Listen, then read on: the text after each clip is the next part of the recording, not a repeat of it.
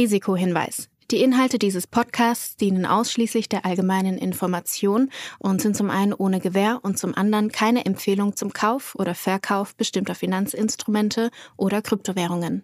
Die Podcast-Hosts oder Gäste haben unter Umständen Positionen in den besprochenen Finanzinstrumenten oder Kryptowährungen. Es handelt sich hierbei nicht um Anlageberatung. Ihr entscheidet selbst, was ihr macht.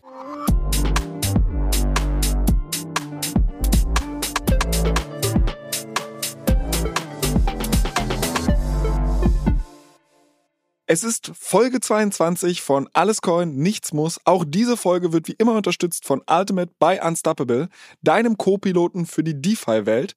Julius, wie geht's dir? Moin Flo, mir geht's super. Ich bin diese Woche im Urlaub in Österreich und ja, ja, du lässt es dir gut gehen.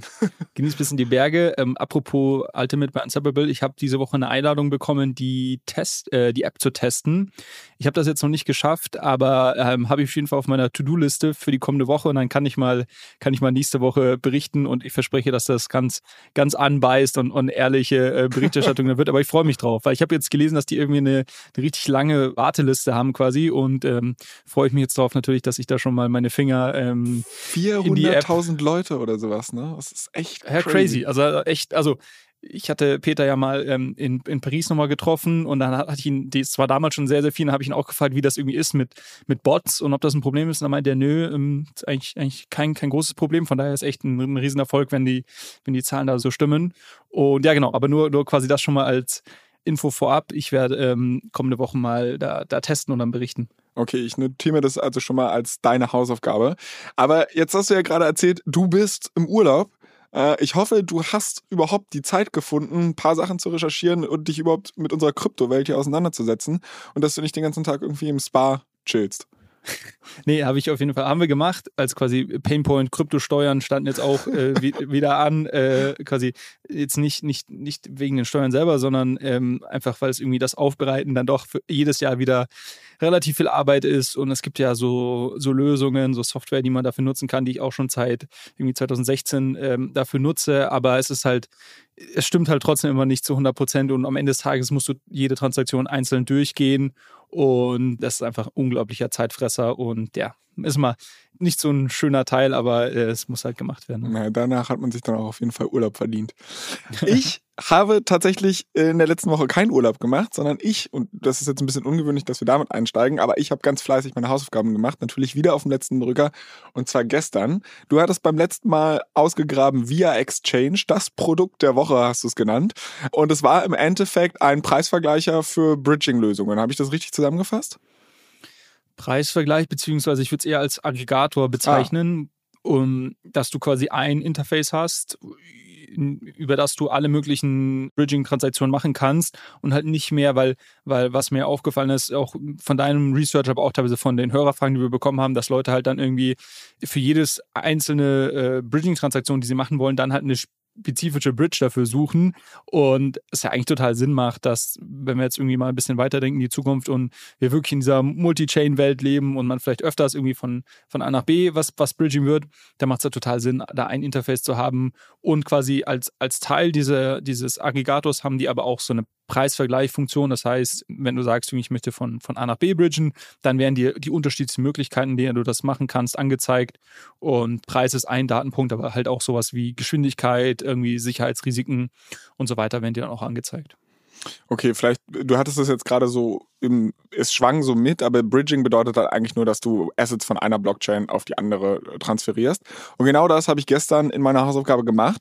Ich habe tatsächlich, du, wir hatten ja vor irgendwie mehreren Wochen mal gesagt, oder beziehungsweise ich musste erstmal Assets ja auf einer Blockchain haben, um sie auf eine andere äh, zu transferieren. Und ich habe dann mal so geguckt, bin meine Metamask-Wallet durchgegangen und habe dann so geschaut, was habe ich denn überhaupt noch so für Krypto-Assets? Alles fast gar nichts mehr wert, so gefühlt.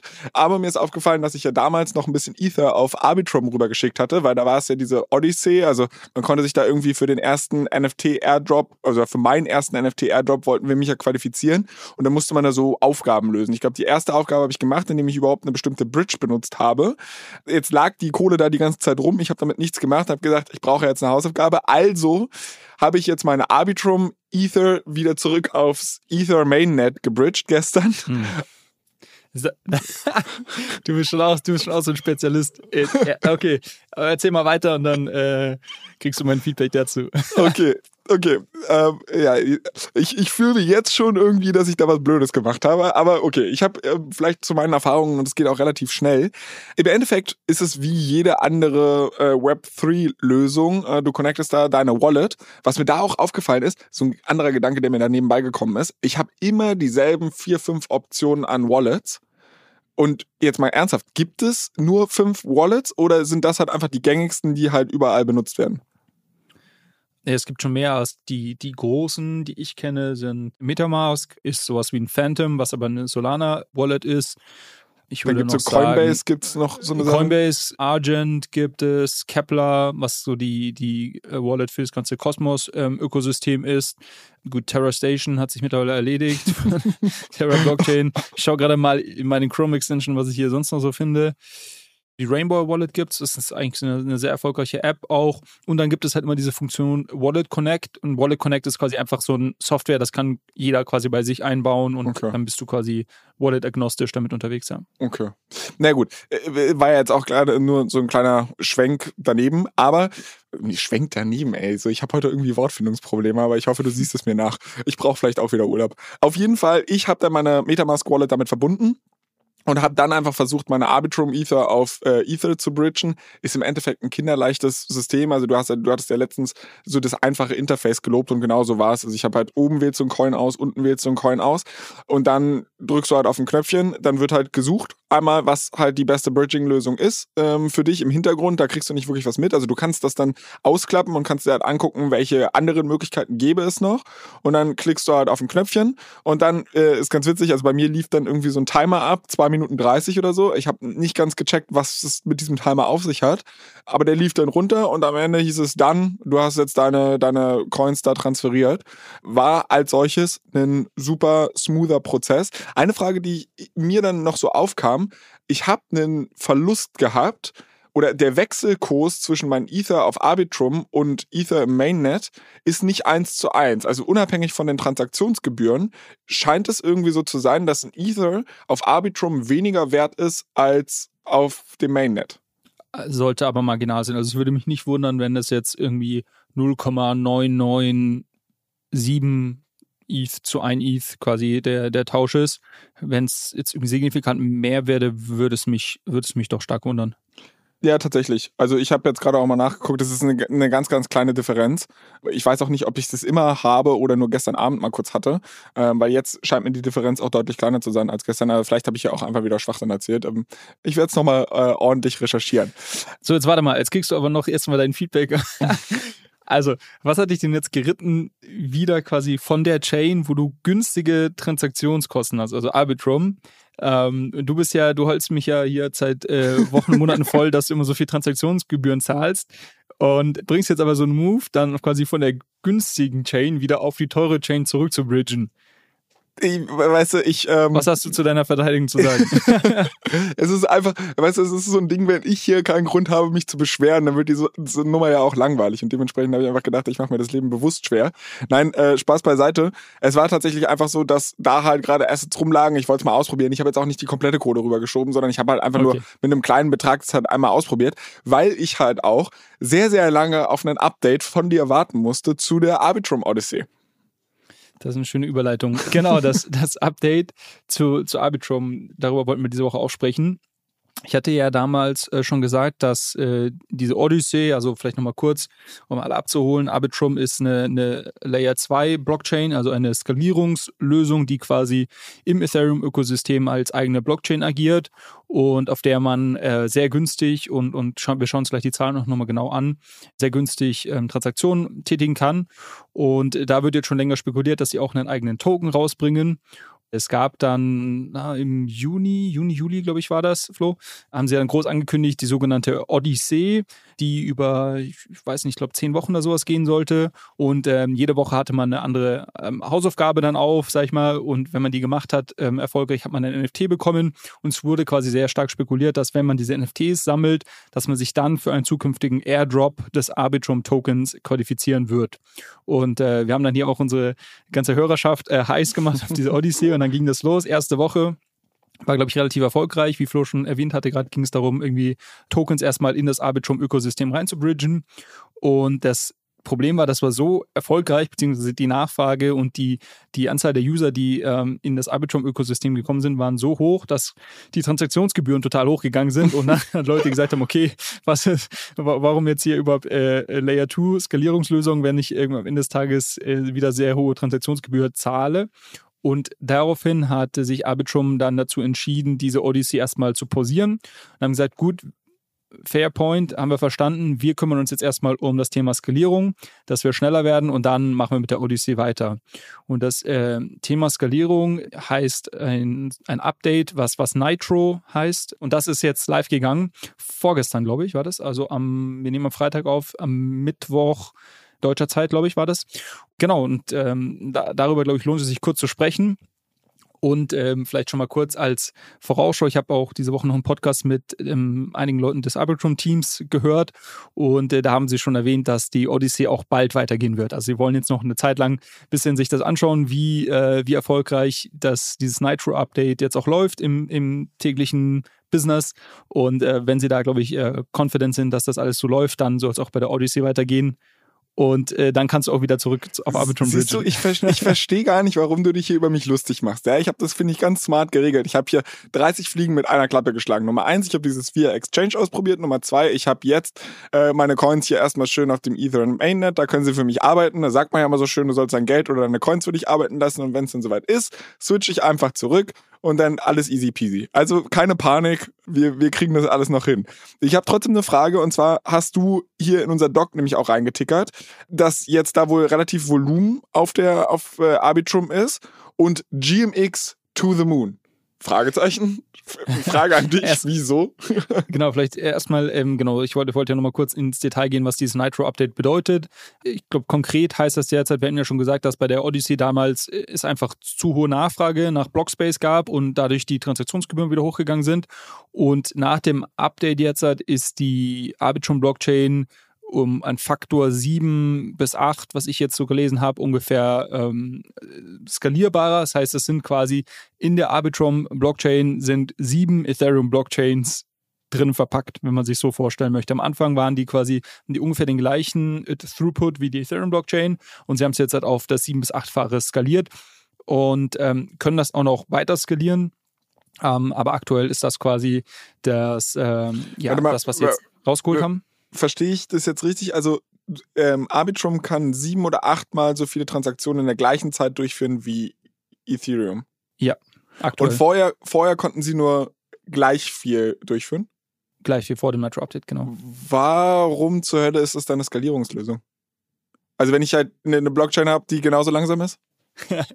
ja, weil das Ganze ja ein relativ, ein relativ junges Projekt noch ist. Also sie sind vor einem Jahr gelauncht und die Skalierung kommt, kommt daher, da sie quasi diese sieben bis acht Mal, das ist jetzt der erste Schritt. Und in dem, in dem Podcast, den ich gehört habe, haben sie aber, hat das Team aber auch gesagt, sie können quasi das nochmal, ähm, ja, auch nochmal verzehnfachen über die, über die nächsten Jahre. Und irgendwann hast du halt dann irgendwie 70 Ethereums in einem, in einem Rollup drinnen und hast vielleicht irgendwie äh, fünf bis zehn Rollups und dann merkst du schon, dass das irgendwie eine Skalierungslösung ist. Der Trade-off kommt daher, dass ähm, Ethereum einfach extrem konservativ ist, dahingehend, dass jeder quasi eine, eine Node laufen lassen kann. Also ein Teil des Ethereum-Ethos und, und das ist wirklich schon fast schon so eine ja einfach so, so eine Kerneinstellung der Community ist, dass jeder ähm, und jeder Einzelne einfach zu Hause quasi eine Node laufen lassen soll mit, mit, mit dem Rechner, um quasi die Transaktionen ähm, im Netzwerk zu checken. Und dass du darüber einfach wirklich diesen dezentralen Charakter auch hast. Auf einem Rollup musst du nicht, musst du das nicht ganz so, muss das nicht ganz so streng von der Architektur sein. Ähm, ich glaube, das, das würde zu weit führen, aber einfach, äh, ich glaube, wenn, man da, wenn wir das festhalten quasi und, und deshalb können die, können sie da hm, mehr Transaktionen ähm, reinnehmen. Mehr Transaktionen heißt, dass du quasi größere Rechner brauchst, um den aktuellen Stand der Blockchain ähm, in Memory zu halten. Und das würde natürlich wieder einige Nutzer von, der, ähm, von dieser Arbeit ausschließen. Wie gesagt, auf einem Rollup ist das aber ein, ein fairer Trade-off, wenn du das machst, wenn du da ein paar Leute ausschließt. Und deshalb können die quasi in Zukunft da viel, viel mehr Transaktionen auf einmal zulassen. Und dann können halt nur Leute mit, mit irgendwie größeren Rechnern, mit so Supercomputern, sowas wie, da, wie das ja auch auf Solana zum Beispiel der Fall ist, ähm, nur die können dann wirklich den, den Stand des Netzwerks ähm, ausrechnen. Okay, check ich. Aber ich meine, dieses, du hast gerade über den Ethos beim Ethereum-Ökosystem gesprochen, dass es halt super dezentral sein soll. Ich meine, mhm. wir haben jetzt schon ein paar Mal über den Merch gesprochen. Da geht es darum, dass man dann halt seine Ether zukünftig staken kann. Und damit ich das wirklich selbst mache, brauche ich 32 Ether. Also wie barrierefrei ist das? Ja, das ist ein, äh, ein fairer Punkt. Ähm, ich glaube, da lohnt sich mal und vielleicht können wir das mal machen. Das ist vielleicht auch so eine Research-Aufgabe. Äh, wenn du es wenn dir mal ähm, nebeneinander hältst, auch für, andere Blockchains und wir kommen später noch auf die Flow-Blockchain zu, spe zu, sprechen, ähm, da brauchst du halt mehrere Millionen, um halt irgendwie eine Node laufen lassen äh, zu können. Und ähm, da ist halt irgendwie 32 ETH, was irgendwie jetzt heute, ich glaube, irgendwie knapp 50.000 50 Dollar sind. Ja. ja. genau, ist es halt dann noch relativ fair ähm, im Vergleich zu, zu vielen anderen Blockchains. Aber klar, es ist trotzdem eine, eine Barriere. Ich glaube, die, die, die Lösung dafür sind halt irgendwie so, so Pools. Man muss das nicht über Lido machen. Es gibt ja auch andere Möglichkeiten. Rocket Pool zum Beispiel ist eine. Und die es dann trotzdem jedem ermöglicht, irgendwie da zu partizipieren. Auch das gibt es nicht, gibt es auf anderen Blockchains nicht. Also ich glaube, ähm, irgendwo musst du diesen Trade-off ansetzen, aber klar ist es halt immer die Frage, ähm, wen schließe ich aus, dadurch, dass, dass 32 ETH jetzt nicht für jeden erschwinglich sind. Um bei Arbitrum nochmal zu bleiben, also ein weiterer Teil des Nitro-Upgrades war jetzt auch, dass sie die Daten, die ähm, die Arbitrum als Rollup auf der Ethereum-Blockchain dann speichert, ähm, dass sie die weiter komprimiert haben. Und da, also das sind die sogenannte Call-Data. Und das macht es natürlich jetzt auch letztendlich wieder günstiger für Decentralized Apps im Arbitrum-Ökosystem Transaktionen zu schicken und äh, wirkt sich dann auch positiv auf die Transaktionskosten ähm, auf Arbitrum selber aus. Und da gibt es eine ganz coole Seite, die wollte ich heute auch mal vorstellen. Die nennt sich L2, also L2fees.info. Ähm, werden wir auch in die Shownotes packen. Und da siehst du, ähm, was die aktuellen Kosten sind, um ETH zu senden oder Tokens zu, zu tauschen, also ein Token-Swap für unterschiedliche Rollups. Und wenn ich jetzt hier schaue, auf Arbitrum kostet es 2 Cent aktuell ETH zu verschicken und es kostet 7 Cent Tokens zu tauschen. Die sind alle relativ, relativ günstig, die, die ganzen Rollups. Ähm, aber das ist natürlich schon, schon massiv. Und wenn du dir jetzt vorstellst, ich hatte gerade gesagt, dass die quasi in den nächsten Monaten und Jahren halt das weiter ähm, skalieren wollen, sodass diese Kosten halt auch irgendwie eher Richtung unter einen Cent gehen dann ist das halt schon, schon massiv und ähm, ja, was ganz anderes, als wenn du jetzt irgendwie 20 Dollar zahlst, um mal eben auf äh, Uniswap irgendwie Token A, A, zu, zu B zu tauschen. Ja gut, aber dann geht dir der ganze Spaß in diesem Podcast flöten, äh, dass du dich darüber lustig machen kannst, dass ich Transaktionsgebühren ohne Ende ausgebe. Aber vielleicht trotzdem nochmal zu meiner Eingangsfrage dazu. GMX to the Moon Fragezeichen. Ich habe da ein intrinsisches Interesse, weißt du? Ich habe doch GMX Tokens. Inwiefern profitiere ich jetzt davon? Wo ist da die Brücke? Ja, also erstmal müssten die ganz gut laufen, oder? Oh, warte mal, ich habe lange nicht Schau geguckt. mal nach. Ich warte. glaube, der sollte irgendwie knapp bei 50 Dollar stehen. Oh, das wäre. Damit solltest du auf jeden Fall auch im, im, ja, im Plus ich, sein. Ich bin bei 41 oder sowas eingestiegen. Oh, Ey Leute, ihr seid live, so ihr, ihr, seid ja, ihr seid live dabei, wie ich vielleicht das erste Mal Geld im äh, Web 3 verdiene. Also, hei, hei, hei.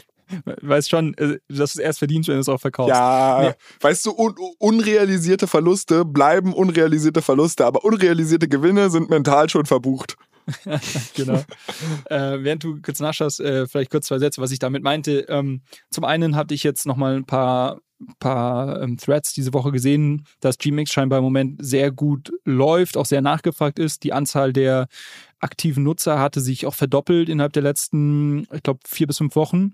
Es sind jetzt über 30.000 aktive Nutzer auf der Plattform, was immer noch kleines, aber trotzdem ne, äh, hat, hat sich in kurzer Zeit verdoppelt.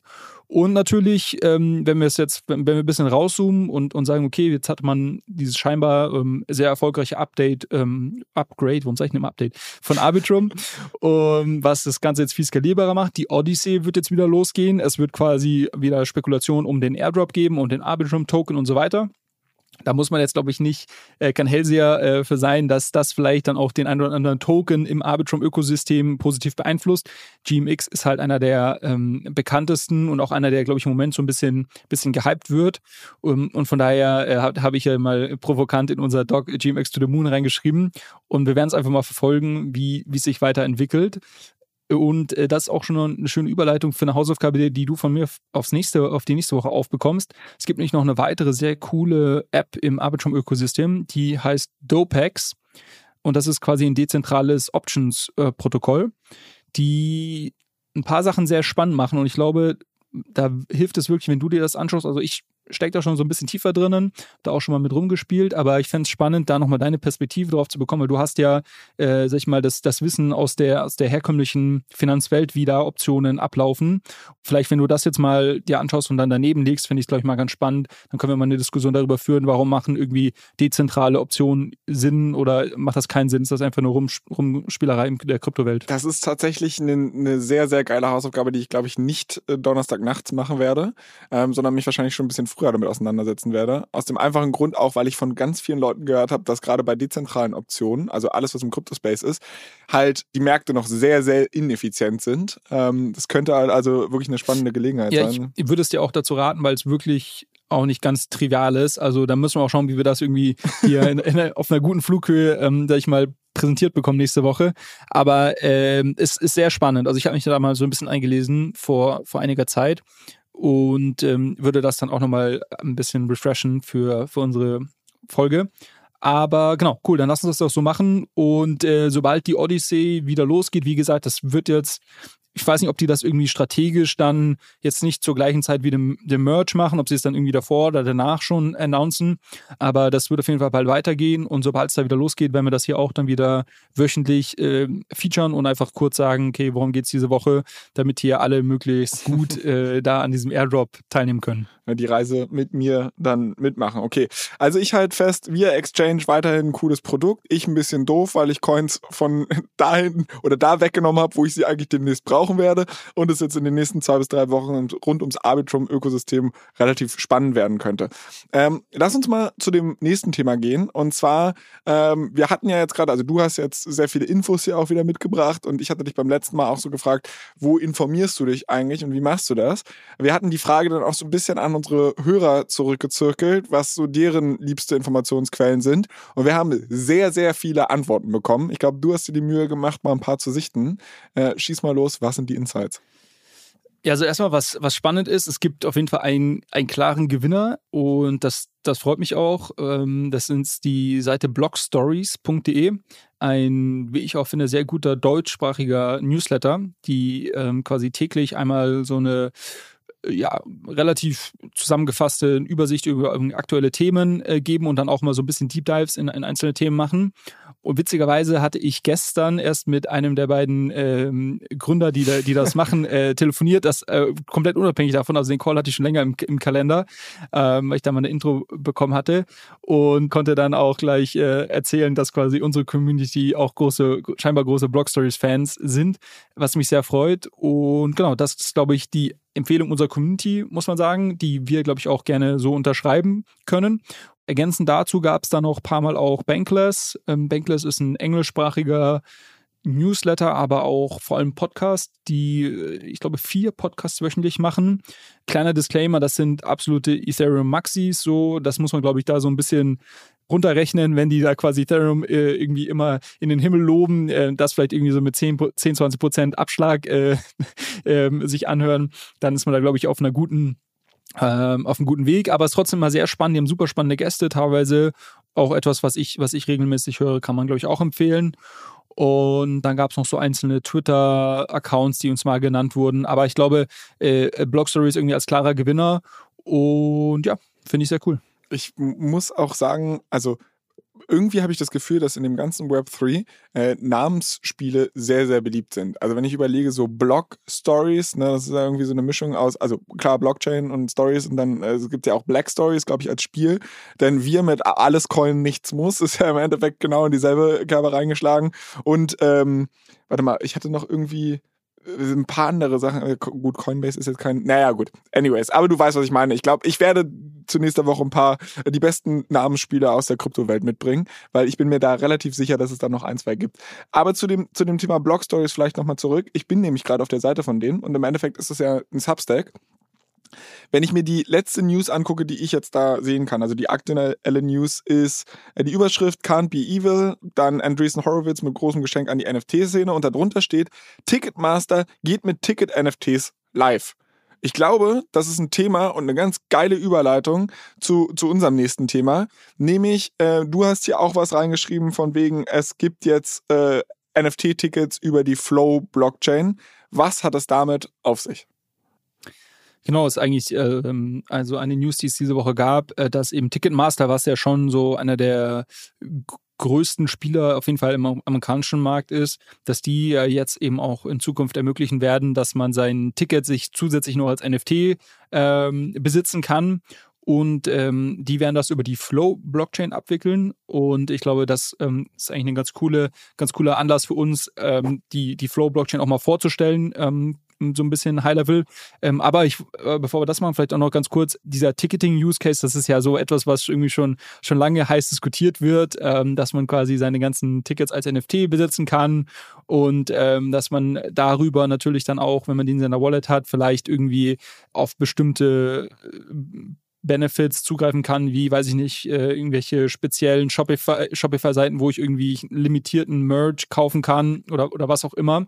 Ähm, wie, wie siehst du denn das Thema äh, Tickets als NFT? Ich finde, dass ehrlicherweise, und da, da ärgere ich mich gerade ein bisschen, weil ich habe diese Woche mit dem Pip Klöckner ähm, zusammengegessen vom Doppelgänger Tech Talk Podcast und der hat mit mir darüber diskutiert, inwiefern das Web 3 übrigens überhaupt sinnvolle Anwendungscases hat und inwiefern die Blockchain halt wirklich mal eine Lösung besser macht, die man nicht irgendwie mit klassischen Web-Tools jetzt auch schon basteln könnte. Und da haben wir sehr, sehr lange diskutiert und der Ticket-Case ist mir damals nicht so, also ich kannte ihn schon, aber er ist mir in dieser Diskussion leider nicht eingefallen und ich finde es jetzt gerade, wo du es mir wieder so in die Erinnerung gerufen hast, eigentlich eine der spannendsten Möglichkeiten, die für viele Leute, sage ich mal, die überhaupt nichts mit dem Ökosystem zu tun haben, äh, sehr, sehr spannend ist. Weil du hast ja bei Tickets erstmal so eine Sache, okay, du kaufst ein Ticket, das kannst du halt generell auch mit Web3, äh, Web2-Applikationen machen.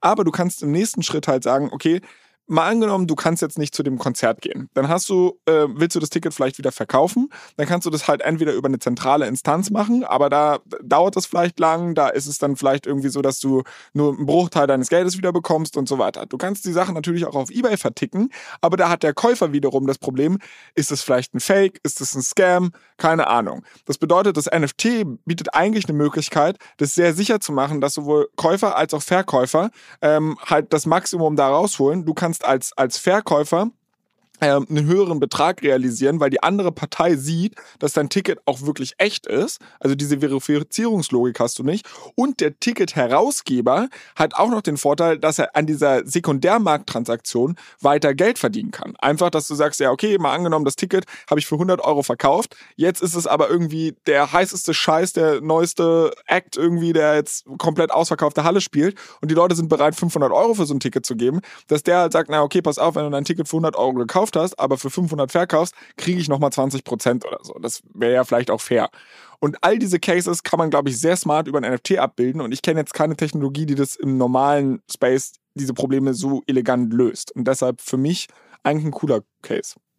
Ja, und, und was ich noch hinzufügen würde, ist auch noch dieses ganze Thema Composability, ähm, dass, dass du halt letztendlich auch unterschiedliche NFTs, also das, was ich gerade eben so ein bisschen genannt habe, wenn man das mal weiterdenkt, dass ich halt letztendlich, ich möchte zum Beispiel für mein Produkt, was ich rausbringe, eine gewisse Nutzerschaft ansprechen. So, jetzt kann ich mir einfach die Wallets raussuchen, die halt irgendwie das, äh, weiß ich nicht, äh, Robbie Williams Ticket von irgendwie äh, 2000 sonst was äh, haben als NFT und kann darüber äh, denen vielleicht was, was airdroppen. Ähm, also auch so ein bisschen dieses ähm, NFTs in, in, dem, in dem Bereich als so ein bisschen die Sammlung deiner Ereignisse oder, oder auch so ein Teil deines Lebens, deiner Identität dort irgendwie, die es dann auch wiederum ähm, die ermöglichen, spezifischer ähm, getargetet zu werden. Das klingt jetzt so negativ, aber es kann natürlich auch positiv sein. Also wenn, äh, wenn ich vielleicht äh, mich darüber freue, dass ich irgendwie exklusiven Merch kaufen kann, weil ich halt den, das Ticket NFT halte, dann ist das, kann es ja auch was Cooles sein. Und, und vielleicht noch ergänzend zu dieser News Story jetzt mit Ticketmaster. Also da ist es so, wie ich das verstehe, dass die noch nicht komplett den Weg gehen, so wie du das gerade beschrieben hast, sondern es gibt immer noch ein physisches Ticket und das brauchst du auch, um irgendwo reinzukommen. Aber du kannst quasi zusätzlich das NFT ähm, dir, dir dann holen und das auch weiterverkaufen. Die haben auch so einen, so einen Marktplatz da, dazu gelauncht jetzt. Ich, ich glaube, dass das so der erste Schritt ist ähm, oder vielleicht der zweite Schritt. Die hatten schon so eine Beta-Phase und dass das, was du ähm, gesagt hast, äh, dann hoffentlich auch in der nahen Zukunft kommt. Und ich sehe das auch als einen sehr starken Use Case und ich glaube auch, dass wir, dass das irgendwie ähm, eine ziemlich, ziemlich breite Adoption irgendwann haben wird. Warum aber, oder was ist jetzt, also wieso setzen die auf die Flow-Blockchain? Was hat es damit auf sich? Genau, ähm, wollte ich gerade zu kommen. Äh, vielleicht da, da, noch eine zweite News Stories, äh, die, die jetzt nicht ganz aktuell ist, aber die vor zwei Wochen, glaube ich, rausgekommen ist, dass Instagram jetzt auch ähm, NFTs weiter ausrollt, ähm, global und äh, da eben auf die Flow-Blockchain setzt. So, und ich glaube, das, das ist äh, äh, Grund genug, da einmal immer tiefer reinzuschauen. Die Flow-Blockchain wurde von, von Dapper Labs ähm, gegründet. Warte mal, da äh, klingelt Labs, bei mir auch was. Irgend, ja, das ist das, un das ist ja das, ist das Unternehmen, was äh, damals CryptoKitties gestartet ah. hat, was ja so das erste, den ersten NFT-Hype, glaube ich, ähm, fairerweise ausgelöst hat. 2017, ja, 2018 war das, glaube ich, äh, habe ich damals auch gespielt und quasi schon damals dazu geführt hat, dass irgendwie die Ethereum-Blockchain komplett verstopft war und äh, die, die Transaktionsgebühren extrem hoch waren. Und äh, die haben ähm, auch, glaube ich, auch ein bisschen aus der Frustration, die sie damals hatten, auch dann gesagt, okay, wir bauen unsere eigene Blockchain. Und ähm, das ist eben die Flow-Blockchain. Und du wirst es vielleicht auch daher kennen ähm, über NBA Top Shots, ähm, was ja so den bisschen den NFT-Hype, ähm, sagen ja viele, in 2021 ausgelöst hat oder einer der Auslöser dafür war. Und äh, die sind zum Beispiel auch auf der Flow-Blockchain, genauso wie es gibt auch von der NFL, also der, der Football, American Football ähm, League, gibt es auch so einen ähm, so eine NFT-Geschichte äh, äh, und das ist auch auf, auf Flow. Also die haben da, die haben da einige sehr erfolgreiche ähm, Projekte, vieles ähm, tatsächlich im Sportbereich bisher, Sport und Gaming. Und deshalb ist eigentlich ganz spannend, dass sie jetzt so ein bisschen in dieses äh, Ticketing und irgendwie Social Media Bereich sich auch erweitern.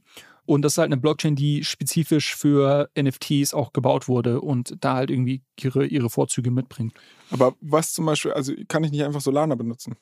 Du könntest auch Solana benutzen. Also ich, das ist eigentlich eine ganz spannende Frage. Also ich habe da, ähm, ich, ich kenne die Flow Blockchain schon länger, aber ich habe es auch mal ähm, als Vorbereitung für die Folge so ein bisschen äh, hinter die Kulissen ge ge geschaut. Jetzt noch kein irgendwie kompletter Token Deep Dive hier. Ähm, wenn irgendwie euch das interessiert, schickt, schreibt uns das gerne. Ähm, dann, dann können wir da auch mal irgendwie nochmal im Detail, im Detail reinschauen.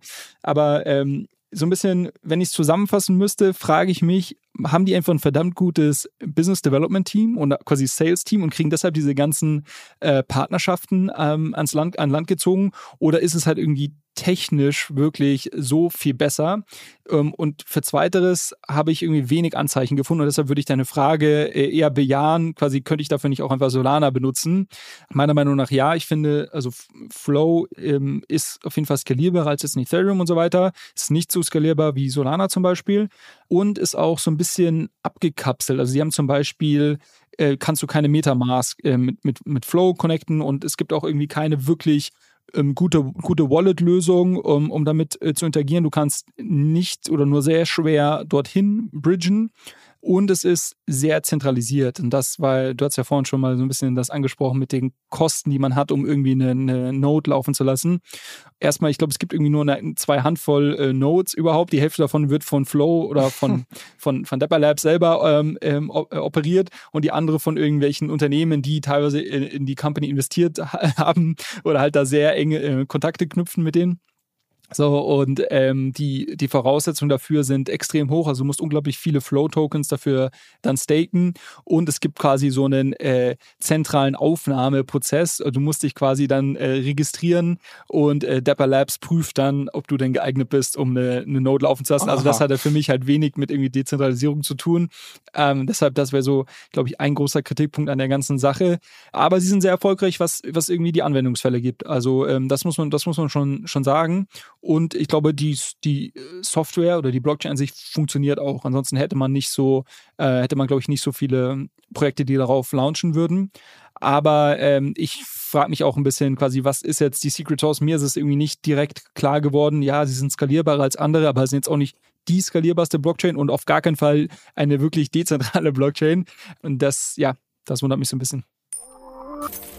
Kleiner Verbraucherhinweis von unserem Werbepartner. Unstoppable Finance will Menschen überall einfachen Zugang zur Welt der Decentralized Finance ermöglichen. Das erste Produkt, das das Berliner Team rund um die Macher der Solaris Bank und der Börse Stuttgart Digital Exchange heißt Ultimate. Das ist eine mobile App, die Anlegern super easy Zugang zu geprüften und verifizierten DeFi-Produkten ermöglicht. Hab mir sagen lassen, dass die Profis sowas DeFi-Wallet nennen. Entscheidend ist, dass die Ultimate Wallet die Vermögenswerte der Nutzer nicht verwahrt. Die Nutzer behalten die Kontrolle über ihre Private Keys, haben aber die Möglichkeit, sie in der Cloud zu sichern, um sie vor versehentlichem Verlust zu schützen. Your Keys, Your Coins. Die Mission von Ultimate besteht darin, sowohl eine nutzerfreundliche App als auch kuratierten Zugang zu Protokollen bereitzustellen, auf die sich Nutzer verlassen können. Sozusagen ein Co-Pilot, um die DeFi-Welt mit Zuversicht zu navigieren. Ultimate ist made in Germany von den führenden Köpfen der Kryptoszene, weltweit verfügbar und internationale Top-VCs sind darin investiert. Für ausgewählte iOS-Nutzer beginnt in Kürze eine geschlossene Testphase. Wenn du dazugehören willst, dann melde dich auf der Warteliste von ultimate.money an, um über den Beta-Start benachrichtigt zu werden. Okay, also falls wir irgendwas übersehen haben oder da falsch liegen oder es da irgendeinen technischen Killer-Trick oder was weiß ich gibt, den unsere Community gehört hat, schreibt uns ganz gerne an allescoin-pod, unseren Instagram-Account, ist glaube ich auch unser Twitter-Handle oder aus, auf allen anderen sozialen Netzwerken, wo ihr uns so rumgeistern seht. Bei dem nächsten Thema da habe ich wieder mal das Gefühl gehabt, dass du mich einfach komplett verarschen willst. also, Leute, wirklich, ich habe, hm, naja, ich lese einfach mal vor, was hier steht. Pass auf. F2O Gaming, neuer Trend, Limit Break und Digidaigaku. Wie soll man da zur Hölle? Also, ich, ich weiß nicht mal, was ich dich jetzt dazu fragen soll. Ja, ich, ich glaube, dass äh, du, du musst auch noch verstehen, wie ich mit diesem Dokument arbeite. Ich, ich schreibe einfach für mich Notizen rein. Ich lese halt relativ viel jede Woche und wenn ich irgendwie immer auch über was, was Spannendes mal wieder stolper, was ich irgendwie, was ich glaube, was irgendwie ähm, erwähnenswert wäre, auch in unserem Podcast, dann, dann ähm, äh, schreibe ich das einfach schon rein und, und, dann, das halt danach, halt irgendwie so. Und danach machst du es möglichst kryptisch, damit ich dann drüber stolper und du was zur Belustigung hast. Okay, lass uns das mal auseinandernehmen, was, was sich dahinter verbirgt. F2O äh, ist, steht für Free to Earn. Free to Own, oder? Nicht Earn. Äh, free to Own. Ha, free to Own. Siehste. Bam. free to Own, Free to Own ähm, äh, Gaming. Und was dahinter steckt, ist vielleicht ein neuer Trend, den wir sehen werden im, im Web3 Gaming Space, nämlich, dass du keine sonderlich hohe Eintrittsbarriere hast, um mit einem Spiel anfangen zu können. Ja, weil bisher war es oftmals so, du musstest irgendwie erstmal ein NFT minden, um dich zu qualifizieren. Wenn das irgendwie ein gehyptes Spiel war, waren auch die Mintpreise entsprechend hoch, beziehungsweise du musstest irgendwie dann um 0 Uhr nachts an einem Mittwoch oder sonst was irgendwie online sein und irgendwie extrem viel Gas-Fees teilweise zahlen, ähm, um halt irgendwie da überhaupt erstmal ein NFT zu bekommen was er dann so ein bisschen den, den, den eigentlichen Sinn und Zweck des Games schon mal so ja, in den Hintergrund gestellt hat. Und äh, Free-to-Own bedeutet, ähm, sagen wir, du hast ein neues Spiel und du möchtest starten und du kannst dir dann einen Account erzeugen und dann kriegst du halt eine Wallet und da sind zum Beispiel direkt irgendwie zwei, drei NFTs drin, die du halt benötigst, um loszulegen in dem Spiel. Und das Ziel ist einfach, ähm, einfach, dass du möglichst viele Nutzer bekommst, möglichst viele Spieler, die aktiv sind und dass du über ähm, Secondary Sales monetarisierst als, ähm, als Spieleentwickler oder, oder, oder Company, der dahinter steht. So ähnlich wie du das vorhin mit den Ticket-Resales äh, dann auch skizziert hast. Das heißt, wenn ich halt irgendwie das Spiel spiele und irgendwie erfolgreich bin und dann mit meinen NFTs vielleicht auch irgendwelche neuen Minte über die Zeit, die ich dann wiederum an andere Spieler weiterverkaufen kann, theoretisch, dann nimmt sich halt irgendwie die, äh, die Plattform oder das Spiel irgendwie 10% ähm, oder wie viel auch immer äh, Fees auf die Transaktion und ähm, kann darüber dann monetarisieren. Das steht dahinter.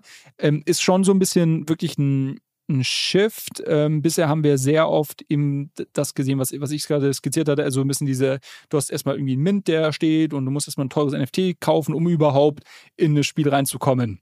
Und das ist ja auch so ein bisschen die Frage, irgendwie sind die Anreize dann äh, zwischen Spieleentwickler und Spieler aligned, wenn der Spieleentwickler quasi an Tag Null schon irgendwie ein paar hundert Millionen an irgendwie äh, Einnahmen hat über einen NFT-Verkauf, dann kann, kann der Company das Spiel dann auch mittelfristig relativ egal sein, weil die haben so ihre äh, äh, Tücher schon trocknen. Ähm, und was es ja auch sehr stark gab, ähm, war dieses ganze Play to Earn. Ähm, der ganze Play to Earn ähm, mit Axie Infinity und quasi den 100 Klonen, die danach kamen.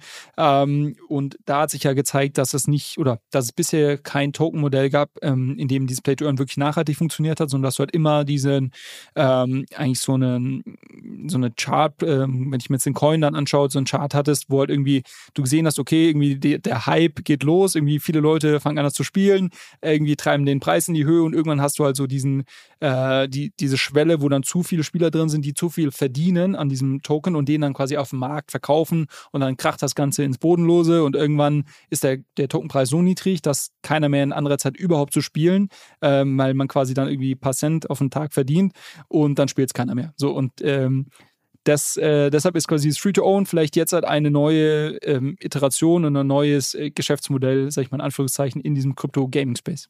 Ja, wobei das ja, ich meine, in der Nicht-Web3-Welt gibt es solche Konzepte ja schon ewig. Ne? Also, dass du halt sagst, die meisten Mobile-Games funktionieren ja irgendwie so, dass du sie erstmal kostenlos runterladen kannst und dann gibt es halt so In-Game-Purchases. Es ist jetzt, glaube ich, weniger zwischen Spiel. Ich glaube, Counter-Strike äh, macht sowas viel, dass du quasi, wenn du irgendwelche Boosters da ziehst, oder ich weiß gar nicht, ich habe es echt ewig nicht mehr gespielt, deshalb weiß ich nicht ganz genau, wie deren Modell ist. Aber ich glaube, da gibt es auch sowas, dass es einen Marktplatz gibt zwischen den Spielern, die dann halt irgendwie traden können und so eine Geschichte. Ja, das ist eigentlich schon die perfekte Überleitung auf die zweite Hälfte von meinem kryptischen äh, Ding hier. Äh, Limit Break und die Kollektion Digi Daigaku.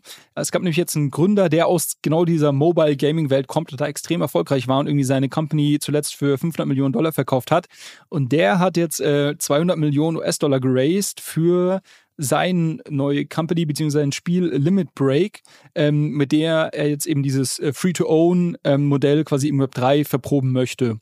Und äh, das hat jetzt ähm, ja schon sehr viel Aufmerksamkeit bekommen, weil es einfach ein riesen Ray Fundraise ist und ähm, der Typ ein sehr, sehr bekannt ist und einfach dieses Gaming, Mobile Gaming sehr, sehr erfolgreich schon, ähm, schon gemacht hat. Und äh, die hatten eben die erste Kollektion vor einem knappen Monat, äh, glaube ich, released. War auch ein, ein kostenloser Mint, also muss es, glaube ich, nur im, im Transaktionsgebühren, also Gas-Fees zahlen. Und diese Kollektion heißt eben Digi Daigaku und ähm, ist komplett durch die Decke gegangen.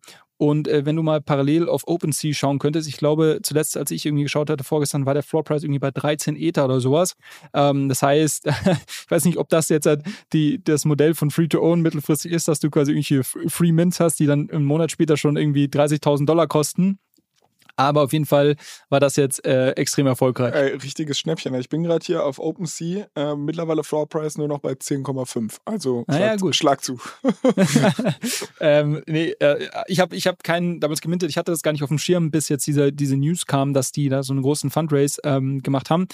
Aber äh, ja, äh, Gratulation an alle, die das irgendwie so früh schon, schon gesehen haben oder vielleicht darauf spekuliert haben. Und ähm, die Frage jetzt natürlich, was, ob die irgendwie mit diesen 200 Millionen, die sie jetzt eingenommen haben, da vielleicht was, was Sinnvolles auf die Beine stellen können. Und ich, ich glaube, es ist ein Thema, was, was wir auf jeden Fall auf dem Schirm behalten werden. Also ich bin grundsätzlich sehr gespannt auf die nächste oder nächsten Iterationen an Spielen in dem Web3 Gaming. Ich glaube, das, was wir in der Vergangenheit gesehen haben, war lustig, hat, glaube ich, vieles nicht wirklich nachhaltig funktioniert. Und jetzt wird einfach weiter ausprobiert und, und hoffentlich haben wir irgendwann einfach richtig, richtig coole Spiele.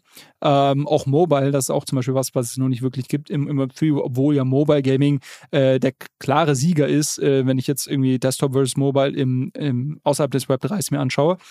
Und ähm, genau, ich glaube, dieses Free-to-Own vielleicht etwas, ähm, was irgendwie in Zukunft an an Fahrt aufnehmen wird. Also meine zwei Cents dazu. Ich verstehe diesen ganzen Trend. Also ich verstehe den und jetzt mal auch abseits von der Web3-Welt, ähm, verstehe ich, warum man halt irgendwie Spiele möglichst wenig Barrieren oder dass man Spiele möglichst barrierefrei aufbaut und dann halt sagt, möglichst viele User und dann monetarisiere ich halt irgendwie durch, du kannst irgendwie Skins kaufen oder du kannst dann jenes und solches machen und so weiter, weil es ist halt ein viel, viel größeres Ertragspotenzial, weil du eine größere Userbase hast und dann halt auch hinten raus so Hardcore-Fans geben dann viel mehr Kohle für die Spiele aus, als wenn sie irgendwie für 10 Euro eine App gedownloadet hätten oder für 50 Euro ein Playstation-Spiel gekauft hätten oder sowas.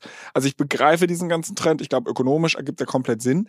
Aus so einer, ich bin jetzt kein krasser Gamer, aber ich kann mich irgendwie noch noch vor 10 Jahren, 20 Jahren, wo ich als Kind dann noch Computerspiele gespielt habe, ähm, das war schon geil, einfach ein Computerspiel zu kaufen und dann hast du deine Ruhe gehabt. Du hast nicht diesen monetären Anreiz gehabt und du konntest dich halt durchspielen. Du konntest gar nicht ähm, Pay to Win oder sowas. All diese Dinge waren kein Thema damals. Und irgendwie, und ich klinge jetzt wie ein alter Mann, der sagt, früher war alles besser, aber ich äh, irgendwie, vielleicht idealisiere ich auch dieses Bild, vermisse ich diese Zeit, in der du einfach nur zocken konntest, des Zocken wegen Willen, und du halt keine Kohle damit verdienen konntest und so weiter, sondern es war halt einfach nur ein Scheißspiel.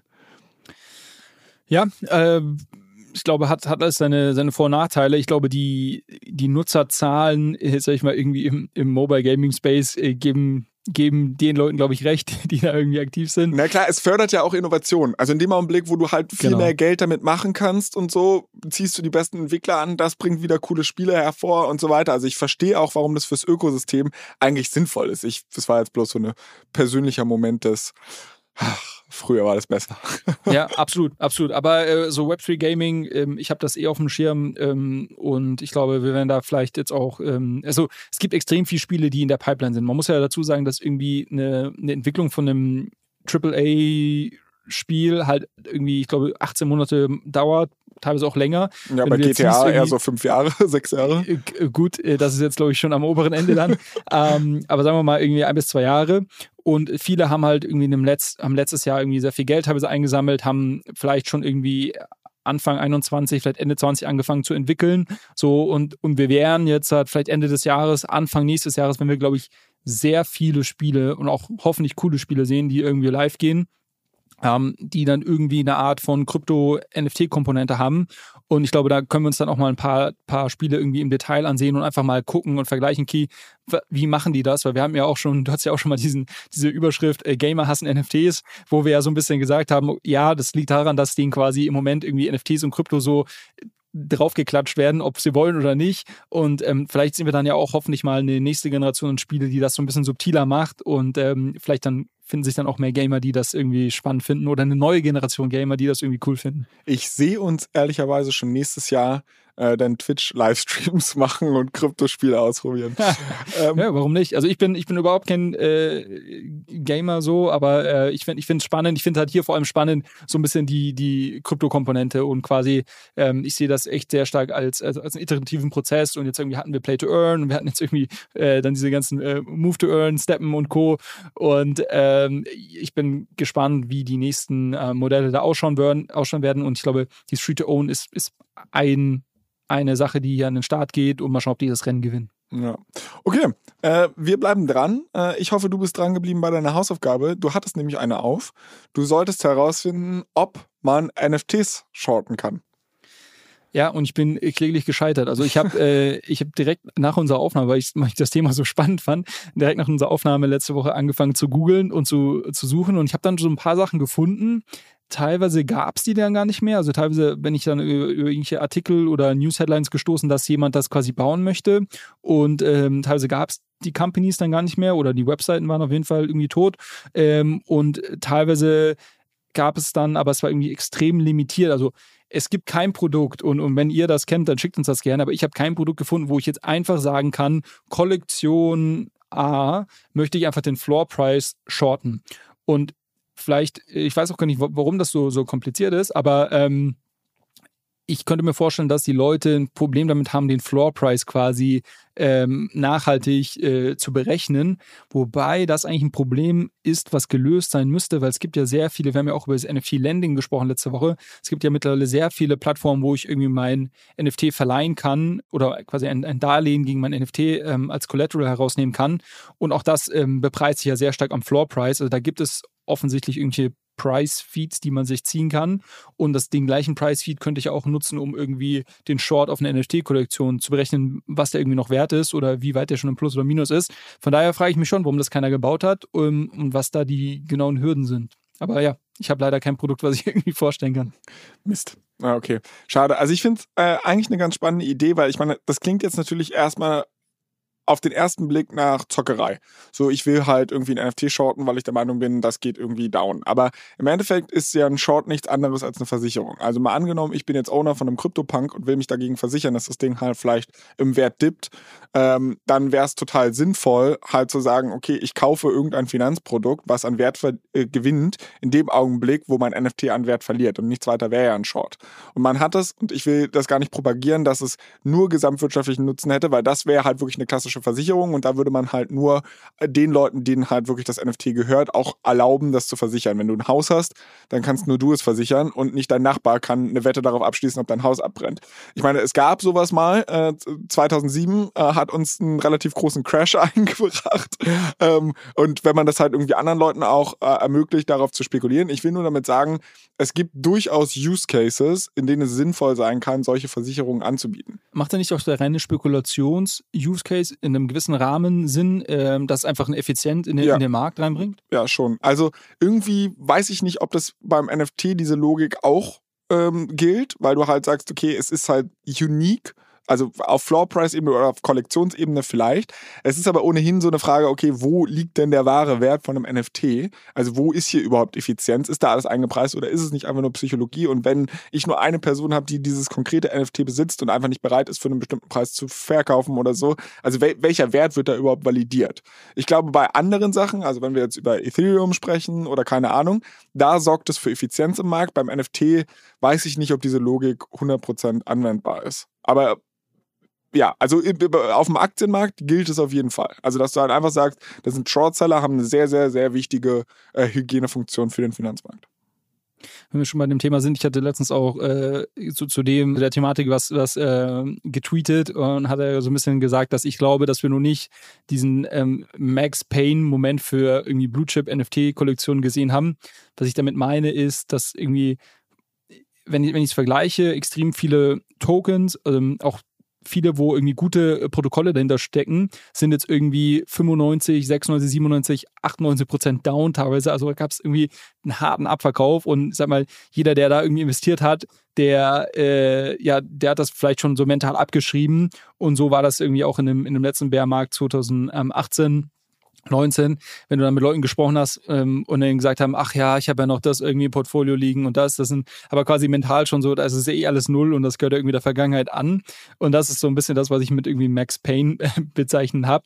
Ähm, und wenn ich mir das irgendwie aktuell bei den NFT-Kollektionen anschaue, also irgendwie Board Apes sind immer noch irgendwie bei irgendwie 70, 75 Ether. Äh, das ist halt einfach, also I don't get, I don't get it. Ähm, und ich glaube auch nicht, dass es auf der Höhe bleiben wird, sondern ich glaube, dass das auch noch runtergehen wird, weil, und mein Argument ist so ein bisschen, zum einen sind die Volumina extrem niedrig.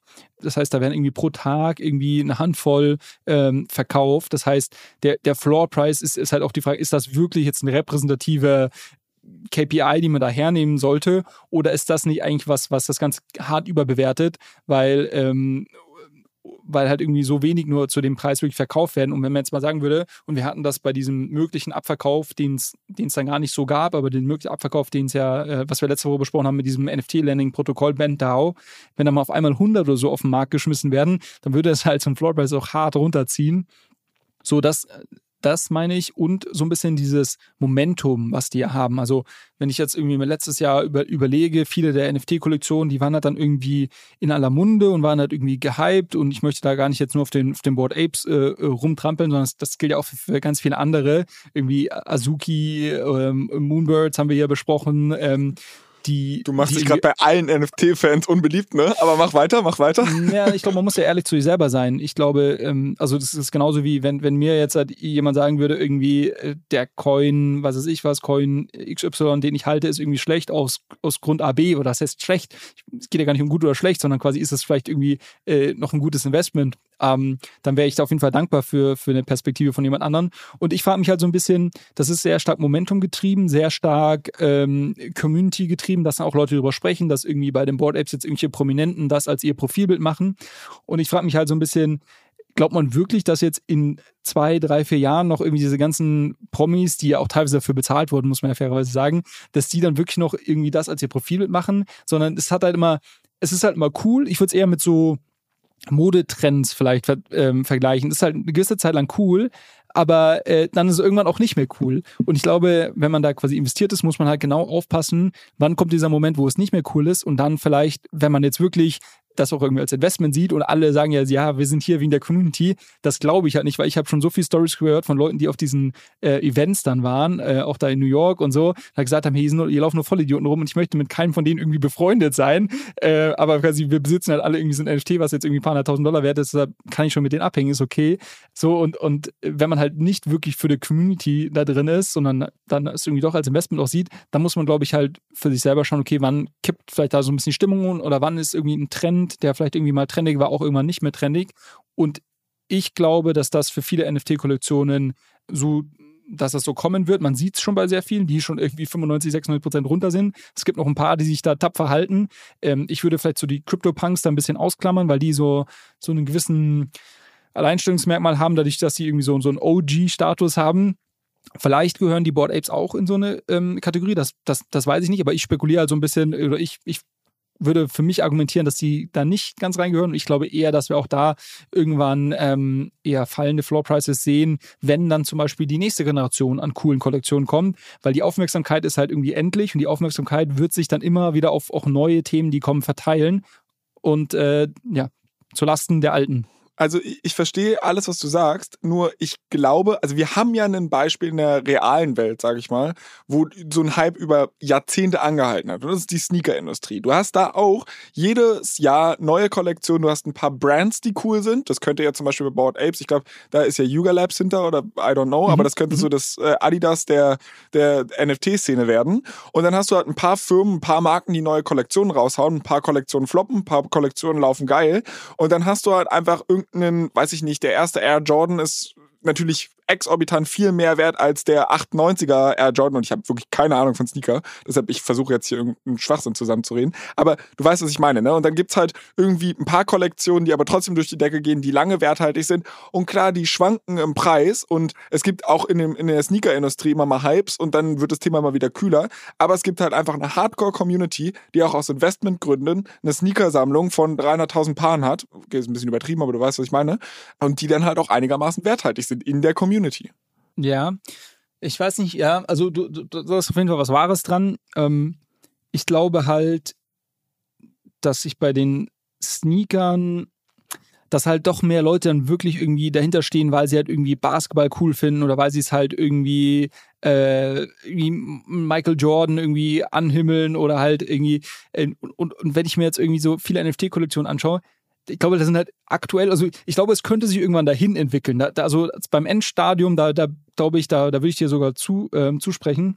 Ich glaube aber, dass auf dem Weg dahin jeder, der jetzt im letzten Jahr investiert hat, einfach nur, weil er schneller Geld machen wollte und Klar, dem aber jetzt irgendwie CryptoPunks, Board Apes, was auch immer, denen sind das scheißegal, auf gut Deutsch gesagt. Die werden sich die Finger verbrennen und die werden auch alle abverkaufen, wenn es da mal runtergeht. Und deshalb, das meinte ich mit meinem Tweet, Max Payne for Blue Chip NFTs ist noch nicht da, weil ich glaube, es wird dann nochmal so einen Moment geben, wo all diese Leute dann aussteigen, weil sie sagen, weil sie das abschreiben und dann wird es mal richtig runtergehen und dann kann sich das wahrscheinlich wieder mittelfristig erholen und vielleicht mal an so einen Punkt kommen, ähm, den du gerade beschrieben hast, wo es dann wirklich eine, wirklich eine Community darum gibt, die auch irgendwie äh, hart dahinter steht. Und ich, ich sehe das einfach noch nicht so ganz, aber ähm, ich habe auch einen Großteil meiner NFTs letztes Jahr verkauft, von daher darf ich, darf ich jetzt hier haten. Nimmt es okay. mir nicht übel. Okay, okay. Ähm, bevor du dich jetzt noch weiter aus dem Fenster lehnst, was machen wir da eigentlich nächste Woche? Ja, eigentlich wollte ich ja nächste Woche, hatte ich mir vorgenommen, das Thema Curve und die Curve Wars ähm, mal so ein bisschen hier vorzustellen. Was, was, was, ist also vielleicht ein Sneak Peek wenigstens zu dem Satz, was sind Curve Wars? ähm, über Curve hatten wir schon, schon ein paar Mal ähm, gesprochen hier. Das was quasi eine dezentrale, eine, warte, warte, warte, warte ähm, Stablecoins irgendwie? Genau. Eine dezentrale Börse spezialisiert auf ähm, Stablecoin ähm, Liquidität. Genau, und das, da, ich möchte gar nicht zu viel verraten. Okay, aber, okay, da äh, gab es da Wars, das klingt schon, das ist, das ist Headline genug, das finde ich gut. Das ist Headline genug, genau. Ist aber auch ein gar nicht so triviales Thema. Ähm, und ich frage mich gerade, ob das, ob wir das irgendwie overloaden, wenn wir Dopex nächste Woche besprechen. Und ähm, lass mal gucken. Also ich bereite es auf jeden Fall vor und dann gucken wir einfach mal nächste Woche, ob wir irgendwie Dopex und die Curve Wars besprechen oder ob wir irgendwie eines der beiden Themen dann auf die Woche draufschieben. Wobei dann halt schon Merch-Woche ist. Also ich schaue auch gerade auf mein Handy, ist der 2. September heute. In 14 Tagen äh, ist der 16. Da sollte der Merch schon durch sein. Ach, Quatsch. Das mal bayerisch üben sein. äh, mal gucken. Aber äh, genau, also Sneak Peek für nächste Woche. Wir, wir schauen uns die ähm, Ultimate App an. Da werde ich mal ein bisschen berichten. Wir werden äh, über Dopex sprechen und Flo wird uns sein, äh, sein großes Optionswissen hier auf den Tisch äh, legen. Und ähm, gegebenenfalls äh, stelle ich auch das Thema Curve Wars vor und alles, was damit in Zusammenhang steht. Okay, fantastisch. Ich glaube, das war wieder eine runde Nummer. Ähm, wir sind durch für diese Woche. Wer trotzdem nicht genug von uns beiden bekommen kann, für den lohnt es sich auf jeden Fall in die Mittwochsfolge von dem Finance Forward Podcast reinzuhören.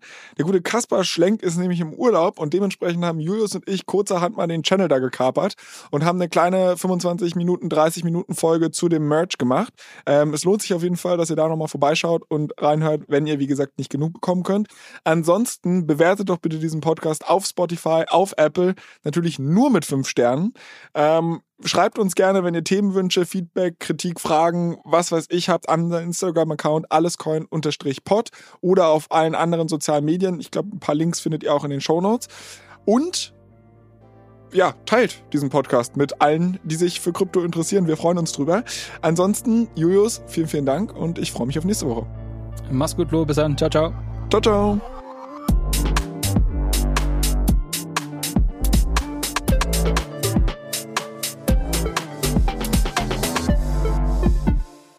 Dieser Podcast wird produziert von Podstars. Bei